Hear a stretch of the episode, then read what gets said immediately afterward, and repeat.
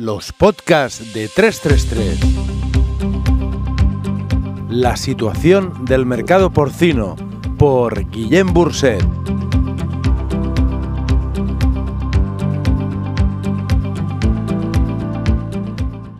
Por fin estamos saliendo del infierno.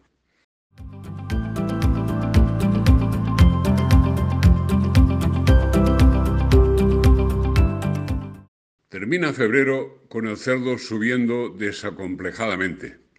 En nuestra lonja de referencia hemos pasado de 1,02 de finales de enero a 1,17 en la última sesión del mes, lo que es un precio bastante más optimista viniendo de donde venimos. Una subida de un 15% en cinco semanas es excepcional Alemania ha subido su precio en canal 12 céntimos en kilo en las dos últimas semanas. Eso representa un 10% de subida. Nadie duda que el pistoletazo de salida hacia la recuperación ya ha sonado. Se atisba, se divisa a lo lejos por lo menos la salida del infierno en que han estado y están los productores. Transitamos ahora por la senda de la recuperación incluso más rápido de lo previsto. En el momento actual, no hay bastantes cerdos en España para seguir con los ritmos récord de sacrificio observados en enero. No los hay. Los sobrantes postfestivos hace muchas semanas que se reabsorbieron y para seguir con matanzas altas se importan camiones y camiones de cerdos vivos europeos para ser sacrificados aquí.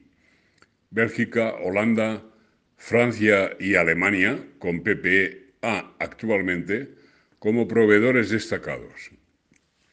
Los cerdos suben, pero la mayoría de la carne no. Un 90% de la subida española ha sido sufragada por los bolsillos de los mataderos, quienes han visto cómo su margen se esfumaba para entrar decididamente en pérdidas. Si la carne no sube, el cerdo necesariamente no podrá subir más allá de un límite muy cercano. A no tardar, los mataderos perderán 10 euros por cerdo. Cuando eso ocurra, su demanda, por pura lógica, aflojará drásticamente. Necesitamos que la carne suba sus precios. Toda Europa lo necesita. Mencionamos seguidamente algunas pinceladas de esperanza de que esto acabe ocurriendo. Esperemos que más pronto que tarde. Las restricciones por COVID están disminuyendo o en vías de hacerlo en casi todos los países europeos. Esto debería relanzar con fuerza el consumo y por ende la demanda de todos los canales de restauración. Las reducciones de matanzas incipientes ahora mismo, mucho más severas a corto plazo, son ineludibles en toda la Unión Europea a menores sacrificios se corresponde menos carne en fresco disponible. La inercia alcista del cerdo debería facilitar alzas de precios en algunas piezas, sobre todo en las preferidas para el consumo de mesa en fresco, cuellos, lomos, solomillos. Las exportaciones a países terceros siguen a muy buen ritmo, Vendemos a nuevos mercados, Australia, México, Colombia y además el sudeste asiático, sin China, mantiene un buen pulso comprador. Tanto en Canadá como en Estados Unidos, los precios del cerdo suben decididamente y están más caros que nunca dentro de los diez últimos ejercicios para esta época del año. Estados Unidos informa de un mercado doméstico potente con muy alta demanda y parece exportar por debajo de lo normal. Todos los operadores significativos, del primero al último, en todos los países de nuestro entorno, informan de grandes e importantes cantidades de carne en stock. Hará falta que este stock desaparezca en una gran parte para que la demanda se inquiete y los precios salten para arriba. Creemos que todavía faltan algunas semanas para verlo.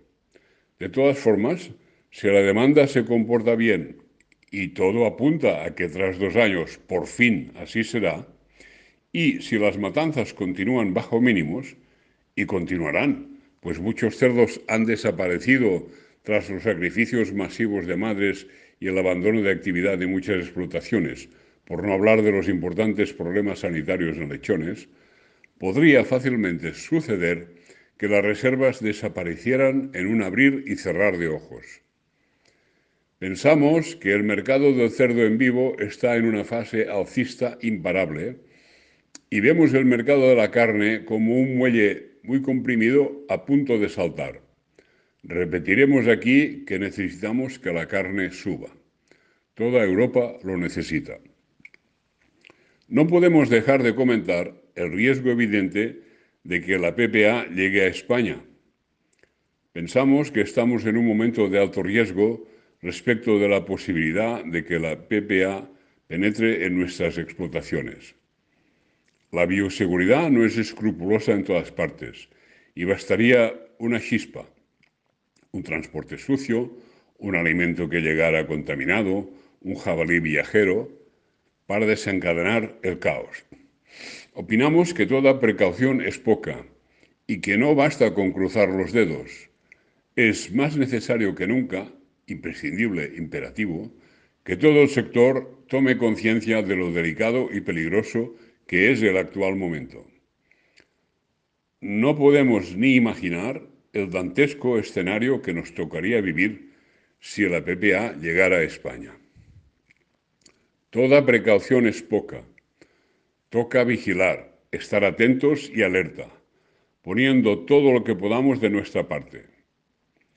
Un jabalí es incontrolable, pero otros factores sí que dependen del factor humano.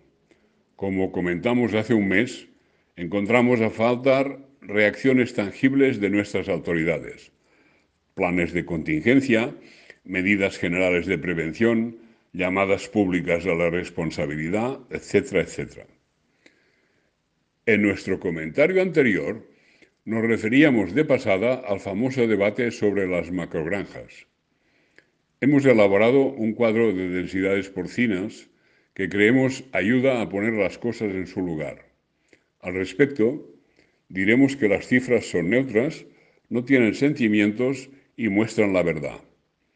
Las conclusiones del cuadro que se adjunta las dejamos a la consideración de cada lector. Terminaremos con una frase oportunísima hoy del genial e inigualable Charles Chaplin. No hay nada permanente en este malvado mundo, ni siquiera nuestros problemas. Última hora. La invasión de Ucrania por parte de Rusia es una pésima noticia. Desde el punto de vista del porcicultor, el escenario aparece dantesco. Los mercados financieros están en modo pánico y hundiéndose. El gas un 50% más caro en las primeras horas. El cereal subirá. Miedo, incertidumbre, caos, histeria, confusión, parálisis. Esperemos tener una visión con más perspectiva en el próximo comentario y que la guerra haya cesado.